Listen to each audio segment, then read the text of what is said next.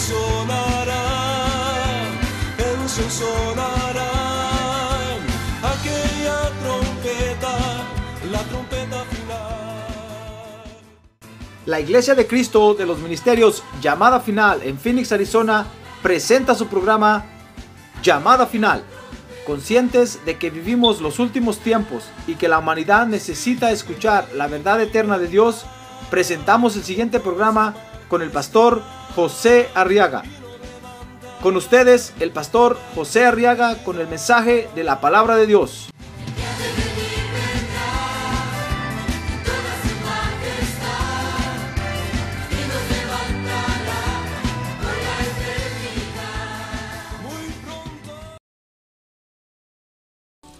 y vamos a estudiar la palabra de Dios. Lucas capítulo 11, verso número 5. Bienvenidos todos esta noche, siéntase contento. Ánimo porque el Señor está aquí. El Señor Jesús no nos ha abandonado, hermano. Él dijo que iba a estar con nosotros todos los días hasta el final. Ánimo, ánimo. Amén. Amén. Lucas capítulo 11, verso 5 dice entonces la palabra de Dios que también les dijo. Supongamos que uno de vosotros tiene un amigo y va a él a medianoche y le dice, amigo, préstame tres panes. Verso 6, porque un amigo mío ha llegado de viaje a mi casa y no tengo nada para ofrecerle. Y aquel verso 7 respondiendo desde adentro le dice, no me molestes, la puerta ya está cerrada y mis hijos y yo estamos acostados. No puedo levantarme para darte nada. Dice entonces el verso 8, os digo que aunque no se levante a darle algo por ser su amigo, no obstante, por su importunidad, se levantará y le dará cuanto necesite. ¿Comprende? A ver, ¿quiere leer en voz alta ese último verso conmigo, el verso 8? A ver, leámoslo. Os digo que aunque no se levante a darle algo por ser su amigo, no obstante, por su importunidad se levantará y le dará cuanto necesite. Amén. A ver,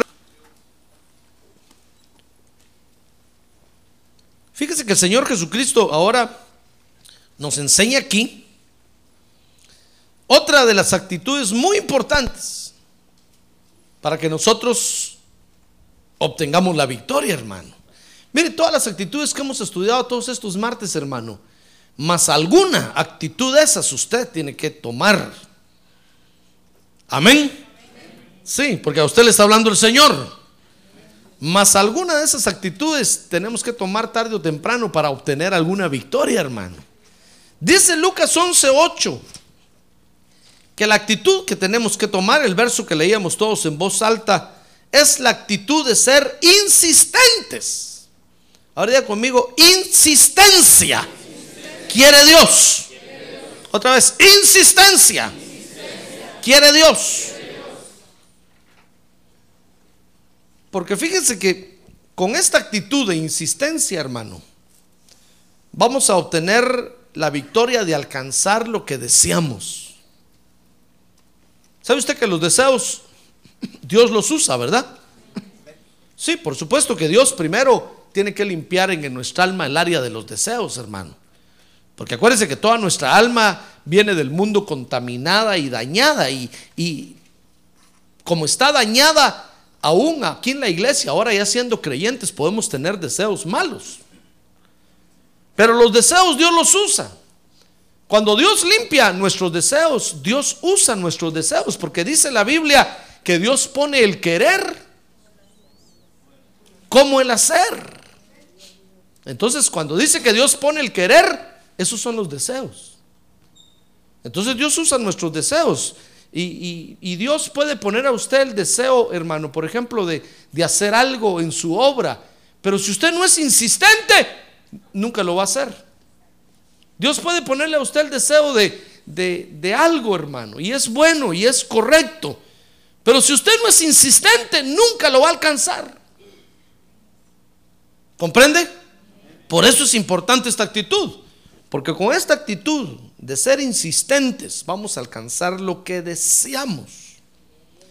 Y vamos a derrotar al enemigo que se llama la indiferencia y la comodidad. Porque a veces la indiferencia y la comodidad no nos dejan alcanzar los deseos que Dios nos pone en el corazón, hermano. Y nunca los podemos hacer. Dice la Biblia que Dios pone el querer y el hacer. Pero entre el querer y el hacer hay una distancia. Usted puede querer algo y nunca va a lograr hacerlo si no es insistente en el deseo que tiene. Muy bien, insistir, fíjese, es repetir una petición varias veces. Porque cuando Dios pone el, deseo en nosotros, fíjese hermano, tenemos que pedirle que, nos dé el privilegio de hacerlo. Nunca va a decir usted, yo tengo el deseo de hacer esto, eh, esto, y, lo voy a lograr, porque con sus fuerzas, si es un deseo de Dios, con sus fuerzas nunca lo va a lograr, hermano. Acuérdese que Dios no acepta ningún esfuerzo humano. Dios acepta el esfuerzo que Él mismo nos da. La fuerza que Él mismo nos da. Que es una fuerza de Dios. Ah, gloria a Dios, gloria a Dios, gloria a Dios. Por eso dice la Biblia que los jóvenes se fatigan y se cansan. Ahora que el viernes les toca a los jóvenes, mire. Pero los que esperan en Jehová, dice, correrán y no se cansarán, caminarán y no se fatigarán. Nuevas fuerzas tendrán como las águilas. Eso no es una fuerza humana, hermano. Si todos los jóvenes se fatigan y se cansan, ¿quiénes somos nosotros para no fatigarnos y cansarnos? si somos seres humanos. También nos vamos a fatigar y cansar un día de estos. Pero sabe, ahí va a estar Dios para darnos fuerzas y remontarnos como el águila. Y para que nos elevemos a las alturas. Entonces, entre el, entre el deseo y el hacer hay un, puede haber una distancia en la que tenemos que insistir y clamarle a Dios, pedirle que nos dé las fuerzas para hacer el deseo que ha puesto en nuestro corazón. Entonces, insistir, repito, es repetir una petición varias veces. O es hacer hincapié y es mostrar firmeza. Es decir, es, es, es, cuando dices hacer hincapié, lo que quiere decir es, es, valga la repetición, ¿verdad? insistir en algo, hacer, hacer ver algo, porque es importante para uno, porque uno lo necesita. Y es mostrar firmeza en lo que uno está, está pidiendo. Eso es insistir. Ahora, fíjese que lo interesante de esto es que el Señor Jesucristo todo lo hace con insistencia. Cuando lo llamó usted, ¿acaso no fue insistente? ¿O a la primera vez vino usted? Mangos. ¿Qué? Si usted fue más duro que la piedra, que saber qué piedra, hermano.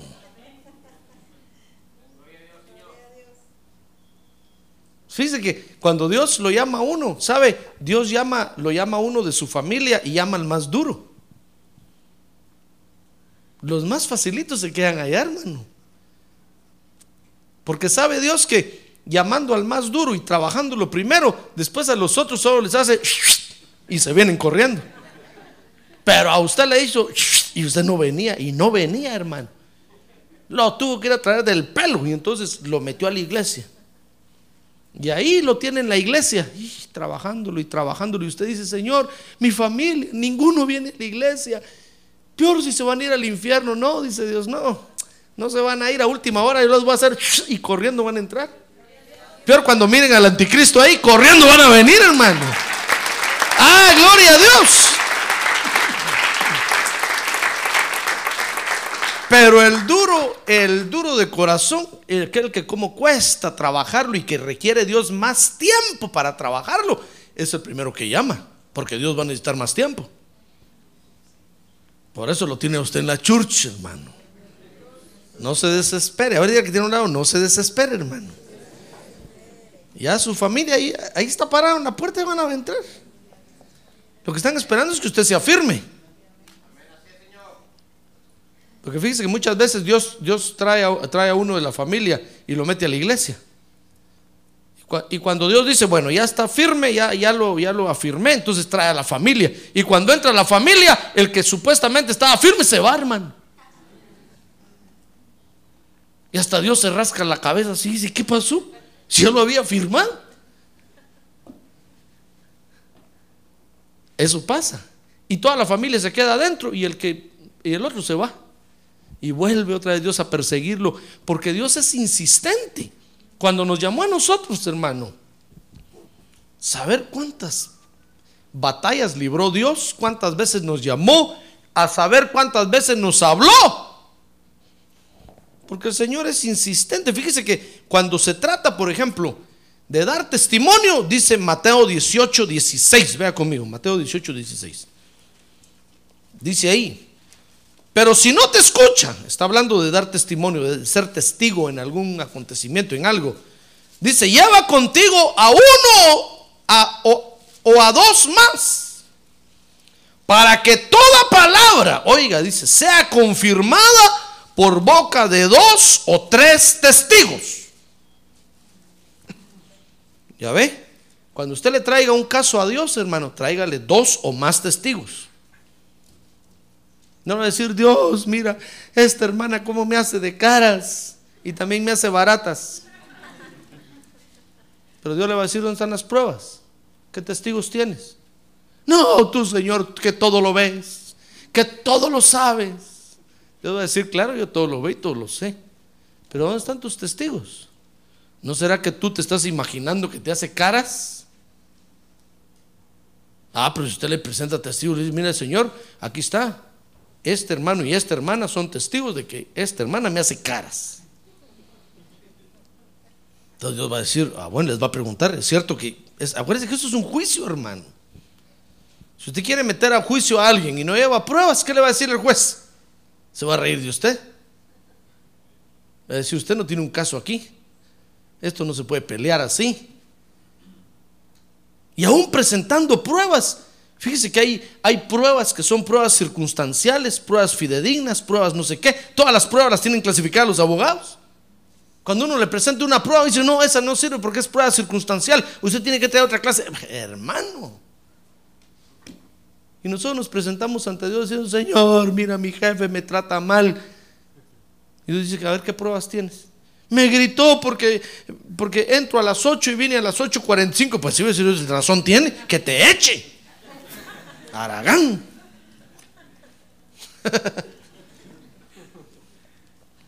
y en lugar de ganar el juicio, usted lo va a perder, hermano. ¿Comprende? Dios, mire, cuando se trata de testigos, Dios requiere que sean dos o más testigos, dice ahí Mateo. Dice Hebreos 10:28 que cuando se trata de acusar a alguien, mire, dice Hebreos 10:28, cualquiera que viola la ley de Moisés muere sin misericordia por el testimonio de dos o tres testigos también. Cuando se trata de dar testimonio, tiene que ser dos o más testigos. Cuando se trata de acusar a alguien, tiene que ser con dos o más testigos, hermano. Por eso cuando usted venga aquí conmigo a acusar a alguien, traiga dos o más testigos. Traiga videos, CDs, cassettes, traiga todo. Si no, no vale. ¿Ya ve cómo es Dios insistente también? Hasta para poner a los testigos. Fíjese que cuando se trata de una visión trascendental, por ejemplo, dice Hechos 10:13. Oiga cómo el Señor le presentó esta visión al apóstol Pedro. Hechos 10:13. Dice, dice, y oyó una voz, levántate Pedro, mata y come. ¿Se recuerda de eso, verdad? Cuando Pedro lo estaban mandando con los gentiles y no quería ir, hermano. Entonces el Señor le bajó, esa mañana estaba Pedro orando y le bajó una, vio en visión que bajaba un manto del cielo. Y vio en el manto toda clase de animales. Y entonces oyó, la voz dice que le dijo, Pedro, mata y come cualquier animal. Mas Pedro dijo, verso 14, de ninguna manera, Señor, porque yo jamás he comido nada impuro o inmundo. Es decir, ahí, Pedro estaba viendo un, cerdito, hermano, un porqui. Y Dios le estaba diciendo, qué ricos chicharrones, ¿verdad? Mátalo y cómetelo. Y Pedro le dijo, no, Señor, el cerdo es un animal inmundo y yo jamás he comido nada impuro o inmundo.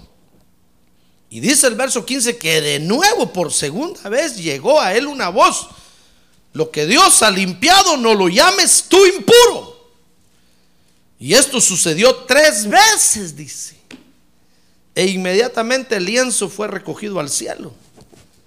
Mire, hermano, cuando Dios da una visión así, la da dos o tres veces.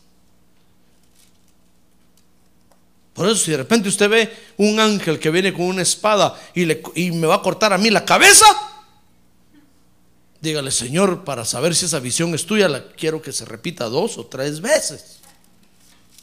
Porque no van a decir, pastor, yo lo vi a usted que de un ángel le cortaba la cabeza.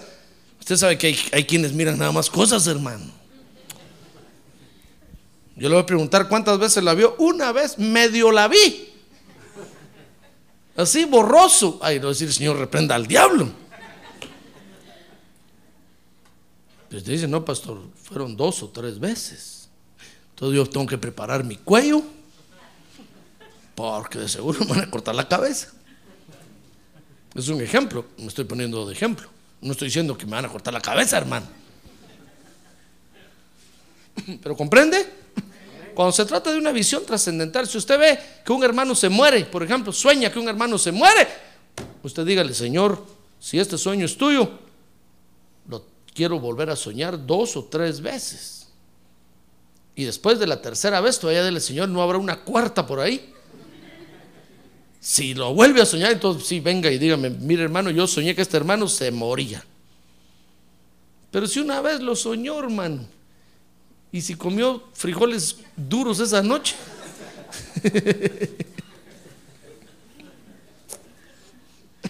Cuando se trata de una visión trascendental así, no, tienen que ser dos o tres veces, hermano. Usted me va a decir, pastor, yo soñé que el techo del templo se caía y le, le caía a usted especialmente y aplastaba a todos. ¿Cuántas veces tuvo esa visión? Una vez. Es una visión trascendental, fíjese lo que está diciendo. No vale. El diablo puede meterse en un sueño y estorbarlo. Hasta los chicharrones, frijoles duros pueden estorbarnos en un sueño, hermano. Por eso Pedro dice que vio eso tres veces. Cuando Pedro la tercera vez oyó eso, hermano. Pedro dijo, es Dios. Entonces en ese momento lo fueron a buscar, ¿se acuerdan los de la casa de Cornelio?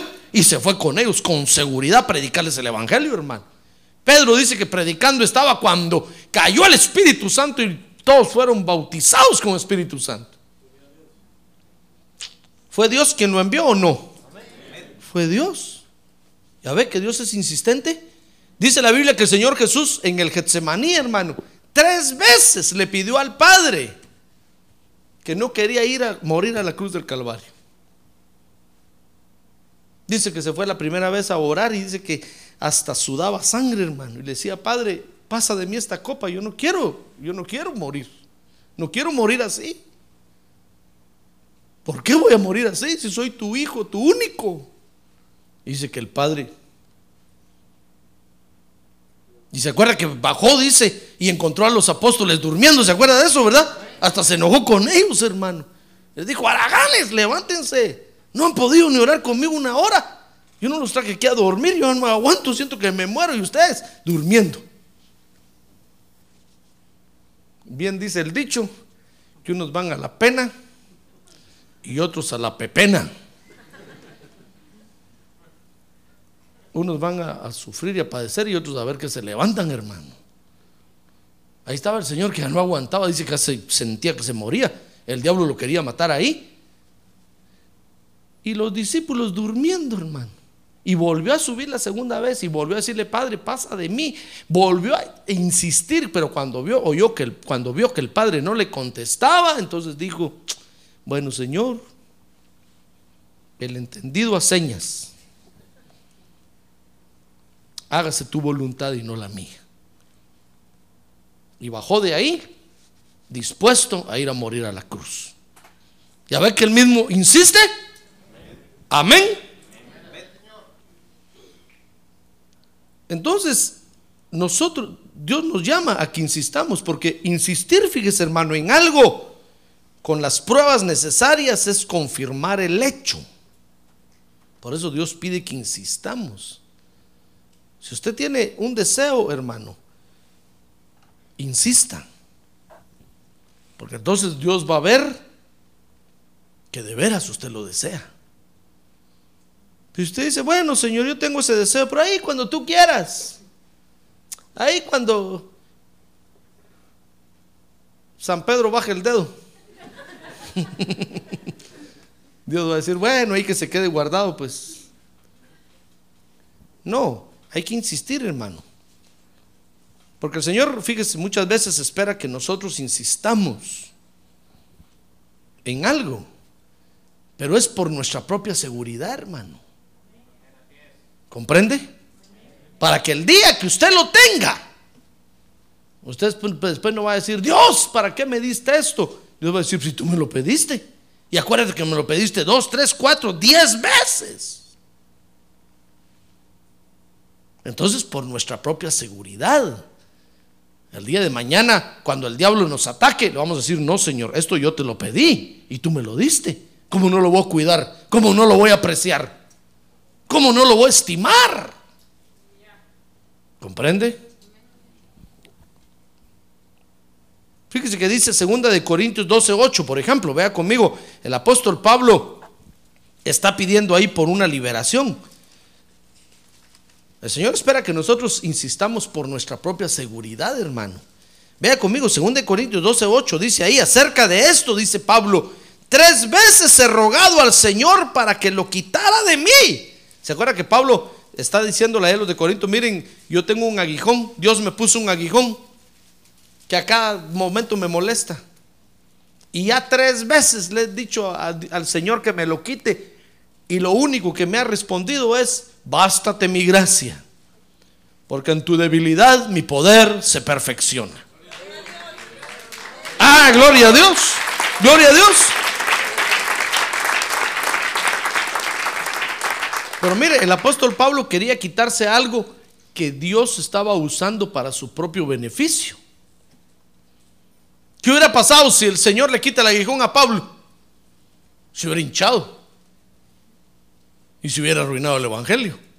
Pero el Señor le dijo, te voy a poner una válvula de escape para que no te hinches. Cuando te empieces a inflar, le sacaba el aire. Era un aguijón. Y dice que le, molestaba el aguijón al apóstol Pablo y tres veces pidió, insistió. ¿Qué tal si a la primera Dios, el Señor hubiera dicho, ¿cómo no, Pablito? A ver, te lo quito. Lo hubiera arruinado, hermano. Pero insistió y cuando insistió se dio cuenta que el Señor no se lo quitaba. Ya nunca más volvió a pedir eso. Entonces ya ve que es por nuestra seguridad. Dice 1 Corintios 11, 26. Mire esto, hermano qué tremendo está eso. No se duerma. A ver, dígale que tiene un lado, no se duerma, hermano. Esto está emocionante, dígale. Mire qué emocionante está esto. Dice, porque todas las veces, dice ahí, que comáis este pan y bebáis esta copa, la muerte del Señor proclamáis hasta que Él venga. Mire, ¿por qué cree usted que dice ahí todas las veces? que coman este pan y todas las veces que beban esta copa. Porque la Santa Cena, hermano, es algo en lo que tenemos que insistir.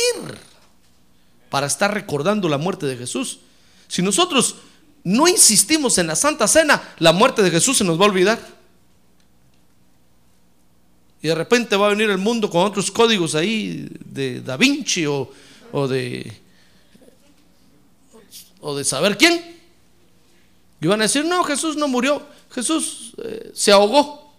Y nosotros, ¿cómo no? Con mucho gusto. Nos vamos a olvidar. Si a la iglesia le pasó una vez, una vez la iglesia se olvidó de las doctrinas bíblicas, hermano. Se comenzaron olvidando del bautismo en agua, después se olvidaron, comenzaron olvidándose del arrepentimiento. Y entonces le decían a la gente, no hay necesidad de arrepentirse, solo venga a la iglesia. Después se olvidaron del bautismo en agua, le decían a la gente, ya no hay que bautizarse, solo con que venga a la iglesia. Después se olvidaron del bautismo con el Espíritu Santo y así se fueron olvidando. Llegó un momento en que ya no había doctrina, hermano. Y en ese momento apareció la Iglesia Católica con su propia doctrina. Ahí surgió la Iglesia Católica, en el año 303, 313 después de Cristo. Entonces el Señor dijo, para que no se olviden de que yo morí por ustedes y que morí en la cruz, todas las veces que coman este pan y todas las veces que beban esta copa, mi muerte están anunciando hasta que yo regrese. Por eso tenemos que insistir en la Santa Cena, hermano. Y tenemos que venir a tomar todas las veces que se ministre. Deje de hacer lo que está haciendo y véngase. Es lo más importante para usted, insistir en recordar la muerte del Señor. Si ese día tiene que trabajar, pida permiso, dígale a su jefe, lo siento mucho jefe, pero hoy tengo que recordar la muerte de Jesús. Hoy tengo que ir a la iglesia a tomar, a comer del pan y a beber de la copa. Con todos los hermanos juntos para recordar lo que Jesús hizo por nosotros. Ya ve que es por nuestra seguridad. Si no se nos olvida, hermano. Si no se nos olvida. ¿Por qué cree usted que la esposa insiste en pedirle el gasto al esposo cada viernes? ¿De las hermanas que insisten? Porque si no se nos olvida a nosotros, hermano. Pasan dos semanas y usted y uno no da el dinero del gasto. Y ahí está la esposa somatando las ollas, rascando los frijoles duros de, la olla, porque ya no tiene para comprar. Y al esposo se le olvidó. Y de repente le dice, ¿y el gasto? Ay, dice, sí, se me olvidó. Pues sí, le dicen a uno comercio y no se le olvida, ¿verdad? Pero el dinero sí se le olvida por nuestra seguridad. ¿Se da cuenta? Es un ejemplo, hermano, no sé nada de nadie. Yo sé que aquí todos son buenos esposos. Por eso los bendije aquella noche. Pero ya ve cómo el Señor por nuestra seguridad, entonces en la Santa Cena el Señor nos llama a que insistamos en tomarla. Si no el mundo nos va a borrar al Señor Jesús de la cruz del Calvario, hermano. Tenemos que insistir y solo con tomarla estamos recordando y estamos diciéndole al mundo, Jesús murió por nosotros. Amén. Muy bien, dice Levítico 14, 7. Mire hermano, qué interesante está esto. Este cassette lo voy a comprar yo hoy en la noche, hermano.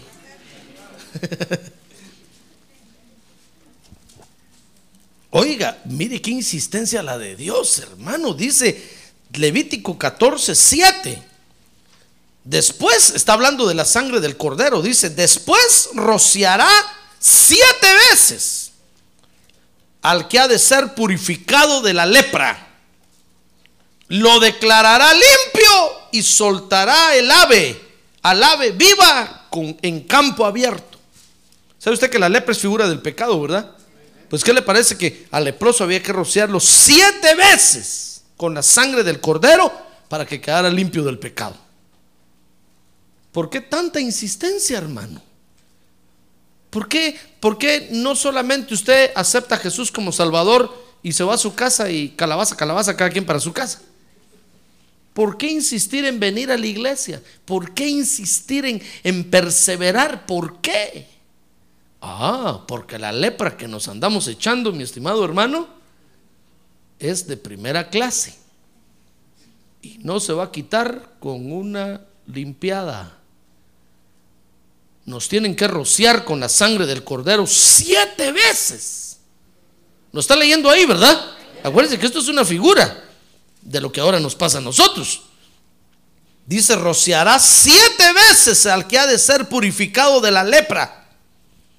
Lo declarará limpio y soltará el, al ave. Pues está hablando de la ofrenda que presentaba. Pero el punto es que lo iba a rociar siete veces. Mire, por eso el Señor insiste en que nosotros vengamos a la iglesia, hermano. Porque esa maldad que usted se anda echando no se le va a quitar, sino hasta la séptima zambullida. ¿Se acuerda de Naamán? ¿Cuántas veces lo mandaron a meterse al río Jordán? Siete veces, hermano. Y Naamán peleó también y dijo, ¿por qué? Con una, solo con la cintura que meta hasta la cintura. No le dijeron. Le dijo su siervo, mire general, si ya vino hasta aquí, ¿qué le cuesta? Ahí está el río, pero río sucio. Todas las aguas negras van ahí. ¿Acaso no tengo ríos limpios yo allá? Dijo. Y mencionó dos ríos. ¿Por qué no me mandan a meterme allá? Así somos nosotros. Estamos diciendo, ¿y tengo que ir a la iglesia? Pero si ni buenas sillas tienen ahí. Las acaban de tapizar y más duras se pusieron. Pero si ni, buenos baños hay ahí. Si ni dónde platicar hay. ¿Por qué no mejor voy allá o por qué no mejor en mi casa? No, hermano. Mire, la insistencia es porque si no, no, nos, no, no, no quedamos limpios. Amén. No sea usted como como el niño que no se quiere bañar. ¿Se acuerda cuando usted era niño, verdad? Que no se quería bañar. Todos pasamos por esa etapa, hermano. Pero cuando uno tiene 11, 12, 13, 14 años, uno no se quiere bañar. Y uno dice, pero si me bañé el sábado pasado. Y ahí están los papás detrás. Vaya a bañarse. Choco. Cochino puerco, vaya a bañarse, que se le caiga la mugre, pero mañana me baño, mañana.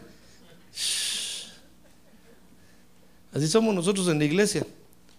Venga a la iglesia, hermano. Sí, pastor, ahí el domingo voy. Venga a la iglesia, hombre. Es por su seguridad. Si insistimos, vamos a ser limpios, hermano. Pero si no insiste, con una primer limpiada que le dieron no es suficiente. Fíjese que al leproso lo rociaban siete veces.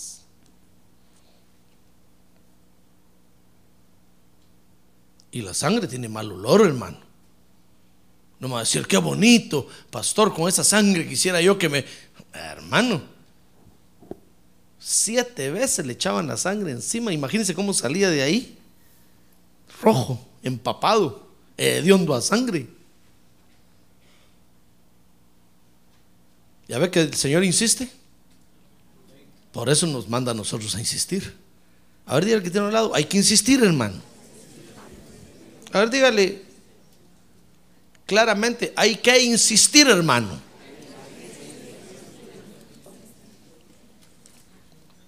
¿Ya ve por qué el Señor insiste? Por nuestra propia seguridad, hermano. Entonces, para alcanzar la victoria que el Señor Jesucristo nos da, dice la Biblia que tenemos que insistir. Pero usted dirá, ¿cómo vamos a insistir? Bueno, vea conmigo, Lucas 11. Veamos, estudiemos ahora ahí donde empezamos a leer al principio. Lucas, no Lucas, no, Lucas, perdón. Ya le dije que es por el inglés, ¿verdad? Evangelio de San Lucas capítulo 11, verso 1. Dice ahí, aconteció que estando Jesús orando en cierto lugar, cuando terminó, le dijo uno de sus discípulos, Señor, enséñanos a orar. Así como Juan enseñó también a sus discípulos, y el Señor les dijo, cuando oréis, decid, Padre, santificado sea tu nombre. Venga tu reino. Danos hoy el pan nuestro de cada día y perdónanos y nuestros pecados, porque también nosotros perdonamos a todos los que nos deben. Y no nos metas en tentación. Entonces, ¿cómo, ¿cómo vamos a insistir? Pues debemos de insistir orando. Orando. No hay otra forma. Acuérdense que las fuerzas Dios las da, hermano. Y las da cuando oramos. Hay diferentes formas de orar. Otras veces hemos estudiado eso. Pero hay que orar. Porque las fuerzas Dios las da cuando oramos. Ahora dice el verso 5, capítulo 11 de San Lucas, que debemos de orar con insistencia. Porque por insistir, el Señor nos va a escuchar, hermano. No venga, no venga a la iglesia a, a medio orar, porque hay que insistir en la oración. Dice, también les dijo, supongamos que uno de vosotros tiene un amigo y va a él a medianoche y le dice, amigo, préstame tres panes, porque un amigo mío ha llegado de viaje a mi casa y no tengo nada para ofrecerle. Y aquel respondiendo desde adentro le dice, no me molestes. Está leyendo, ¿verdad? La puerta ya está cerrada. Es que ¿quién, quién, quién no va a responder así, hermano? Si ya está durmiendo, no me molestes, la puerta está cerrada y mis hijos y yo estamos acostados y no puedo levantarme para darte nada. Pero si insiste, entonces el Señor les dijo, os digo que aunque no se levante a darle algo por ser su amigo, porque en esos momentos preciosos de la vida no hay parientes ni amigos, hermano. Usted está durmiendo, ¿quién va a querer que lo moleste? Entonces dijo el Señor, les digo que aunque no se levante a darle algo por ser su amigo, no obstante, por su insistencia, dice otra Biblia, otra versión, por su importunidad, se levantará y le dará cuanto necesite. Entonces, para, alcanzar la victoria, hermano, debemos de orar con insistencia. Para alcanzar lo que deseamos debemos de orar con insistencia. Porque por nuestra insistencia Dios lo va a escuchar, hermano. Dios va a decir, oh, ese deseo tienes en el corazón. Hasta ahorita te escuché. Imagínense cuánta fuerza necesita nuestra oración para llegar al cielo. Cuando estamos fortalecidos espiritualmente, tal vez con una oración llega al cielo, hermano. Pero cuando estamos débiles, ¿cuánto tendremos que orar para que suba la oración? Que suba, que suba, que suba, que suba. Y al final de tanto insistir, va a entrar la oración al tercer cielo. ¡Ah, gloria a Dios! Gloria a Dios. Entonces debemos de insistir orando, porque si es un deseo que Dios puso en nuestro corazón, Dios es el responsable de darnos las fuerzas y todo lo demás para hacerlo. Amén. Muy bien. Ahora dice Lucas 11:9 que usted y yo tenemos el derecho de petición, hermano. Dice ahí, y yo os digo, pedid y se os dará. Buscad y hallaréis, llamad y se os abrirá. Porque todo el que pide recibe y el que busca halla y al que llama se le abrirá. Porque todos tenemos el derecho de petición. ¿Sabe por qué le digo esto, hermano? Porque usted tiene el derecho de venir y pedirle a Dios. Pero el Señor Jesucristo se reserva el derecho de contestarle. Usted no puede venir y decirle, Dios, pero si ya te pedí. Pero, pero si es algo que no, Dios no se lo va a dar, no se lo va a dar nunca, hermano. Aunque usted diga, Señor, pero yo tengo el deseo. ¿Comprende cómo trabaja esto? Usted diga, Señor, pero yo tengo el deseo y te he estado pidiendo y no me escuchas. Pero si es algo que no es viable, no es el tiempo, no es la hora, no es el momento, Señor no se lo va a dar. Por eso le enseño eso, para que no se vaya a frustrar, hermano. No va a decir después, pastor, usted dijo que el deseo que yo tuviera pidiera con insistencia y Dios me lo iba a dar.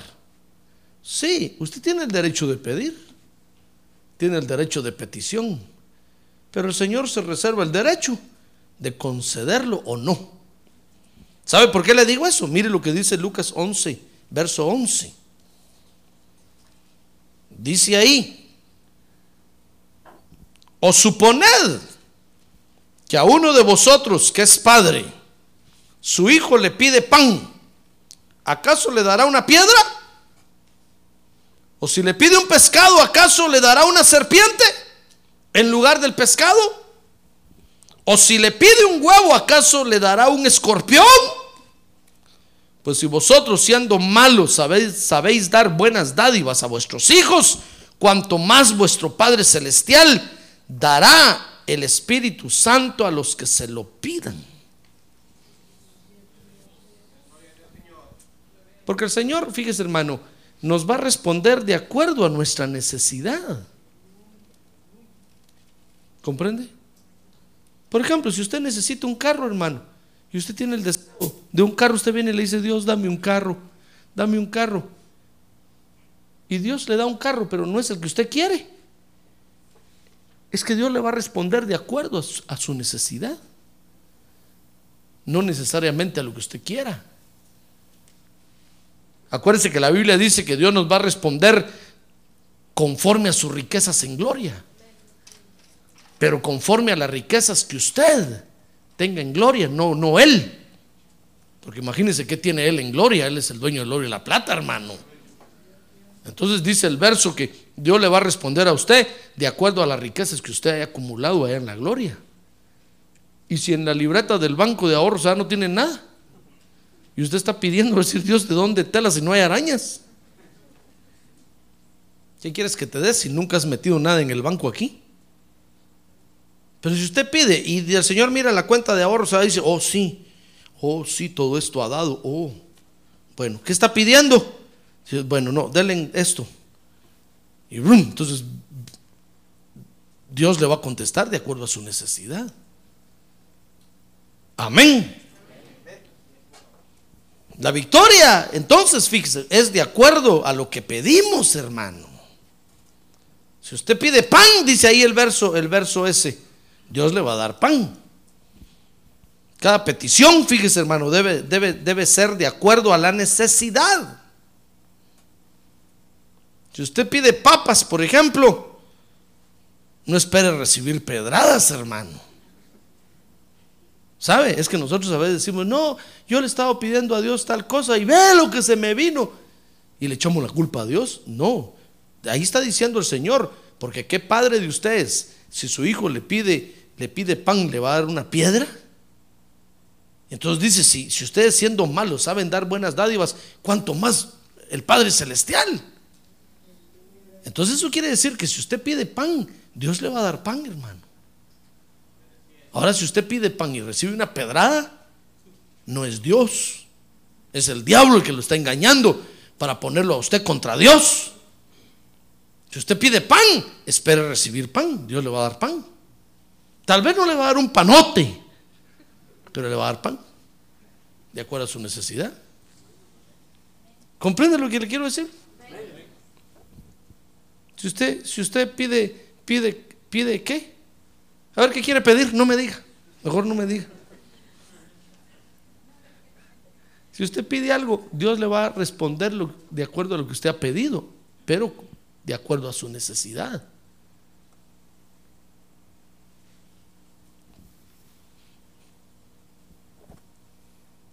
Si usted pide algo bueno, fíjese, algo bueno va a recibir, hermano. ¿Comprende cómo es Dios? Él, el Señor Jesucristo dijo ahí, vea conmigo Lucas 11, 11. Porque si vosotros, siendo malos, sabéis dar buenas dádivas a vuestros hijos, cuanto más vuestro Padre Celestial. Entonces, si usted tiene un buen deseo en el corazón y lo pide, algo bueno va a recibir usted, hermano. Ahora, si pidiendo algo bueno le aparece algo malo, no es Dios. Porque ahí dijo el Señor Jesucristo que si alguien pide un pescado, no le van a dar una serpiente. Si no está pidiendo un pescado, un pescado le van a dar.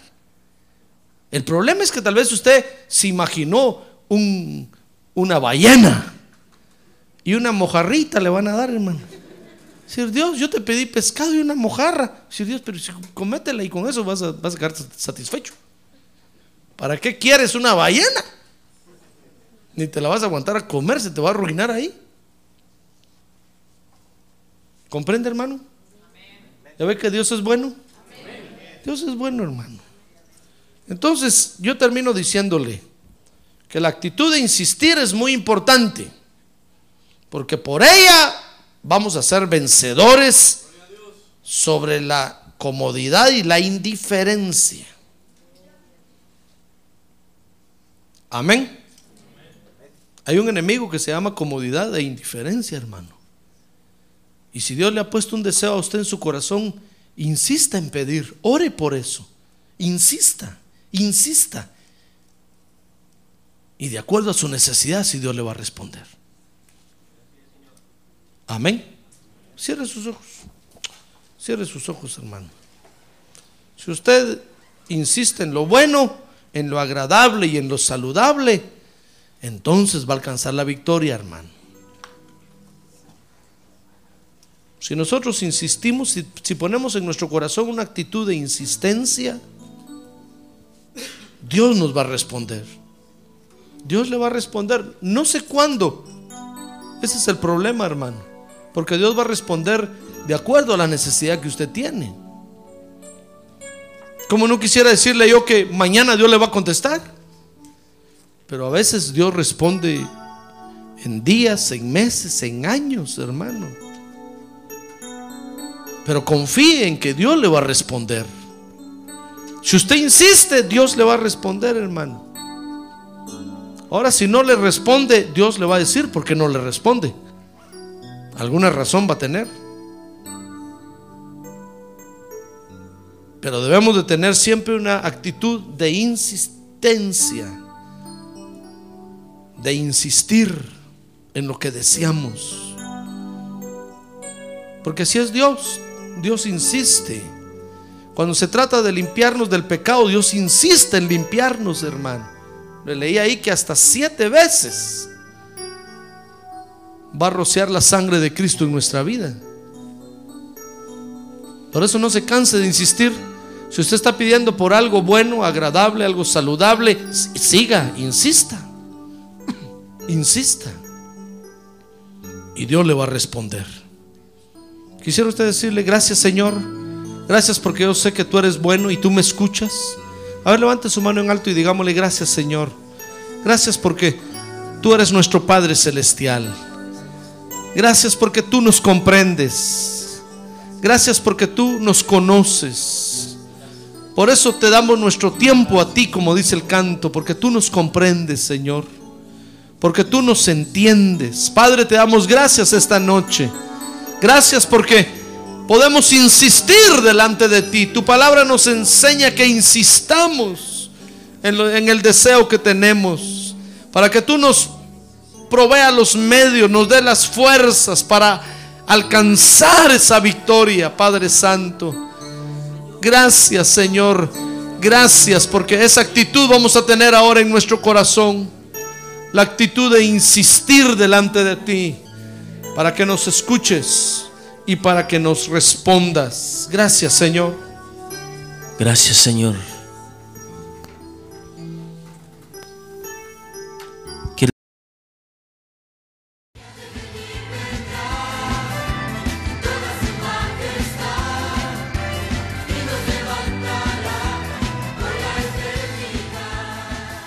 La Iglesia de Cristo de los Ministerios, llamada final en Phoenix, Arizona, cumpliendo con la comisión de Joel 2.1, presentó su programa, Llamada Final. Esperamos que nos vuelva a sintonizar la próxima semana a la misma hora por esta emisora. Los invitamos a nuestras reuniones en el 6023 Norte 71 Drive, esquina con Bethany Home Road. Para mayor información puede llamarnos al